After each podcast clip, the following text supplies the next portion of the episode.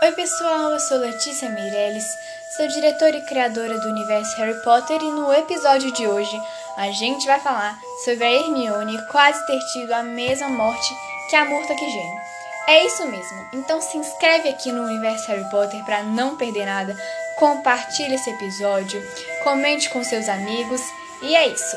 Mas antes da gente começar a falar do conteúdo de hoje, eu queria falar que o abril tá chegando e aqui no universo Harry Potter a gente vai ter um super abril onde vamos ter vários conteúdos, novidades, entrevistas e muito mais. Não perca esse mês aí. Já na quinta-feira a gente vai ter um podcast, né, do primeiro mês de abril, dia da mentira. mentira, esse episódio é de verdade, tá, gente? Então, vamos lá. Bora começar a falar então do conteúdo do episódio de hoje. Então a Hermione quase teve a mesma morte que a Murta que geme Letícia. É isso mesmo.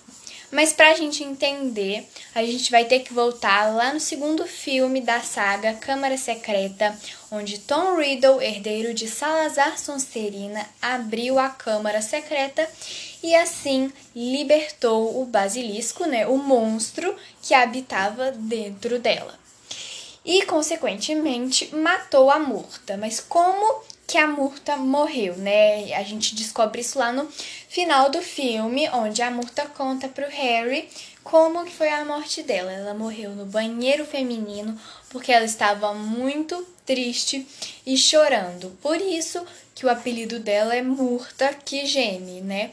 Porque ela sempre está chorando, sempre está triste.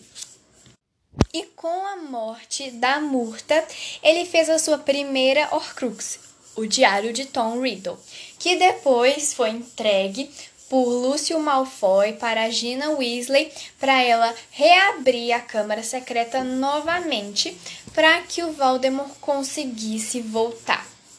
Beleza, agora nós já entendemos aí como aconteceu tal. Vamos agora para a Pedra Filosofal. Mas Letícia, Câmara Secreta veio depois de Pedra Filosofal. Como é que. Assim, não entendi, não faz sentido isso não. Tá, beleza. Veio depois. Mas o acontecimento de que a Murta morreu aconteceu muito antes de Pedra Filosofal, né? Então, ela já estava lá, já estava morta em Pedra Filosofal. Então, como assim que a Hermione quase morreu em Pedra Filosofal e quase ficou igual a Murta. Bom, porque a gente vê lá na aula de feitiços, onde o professor ensina o vingar de um Leviosa, que eu acho super engraçada essa cena.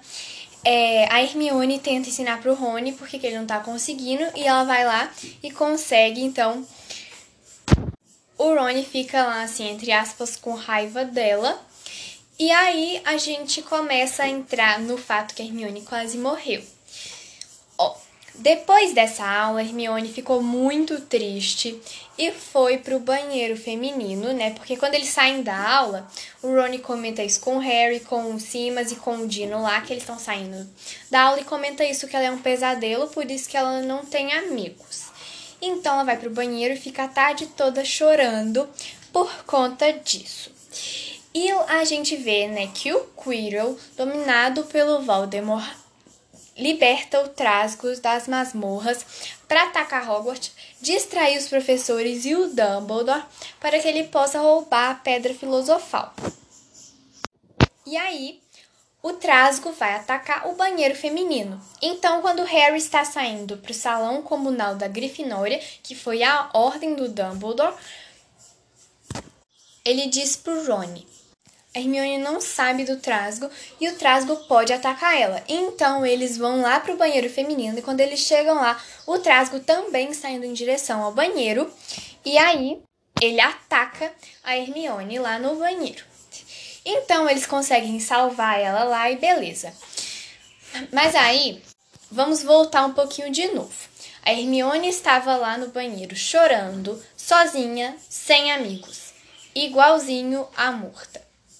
E tá, ela quase foi morta, né? Por casos diferentes, né? Porque a Murta foi pelo basilisco, a Hermione seria pelo trasgo, mas ainda bem que não aconteceu, porque a Hermione é uma personagem que a gente gosta bastante. Então, J.K. Rowling, muito obrigada por não ter matado a Hermione ainda no primeiro filme. Então, voltando de novo.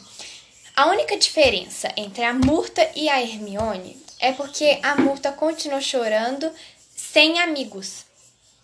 Mas a Hermione tinha o Harry e o Ron que foram salvá-las. Então, ela não morreu. E aí, pessoal, gostou dessa teoria?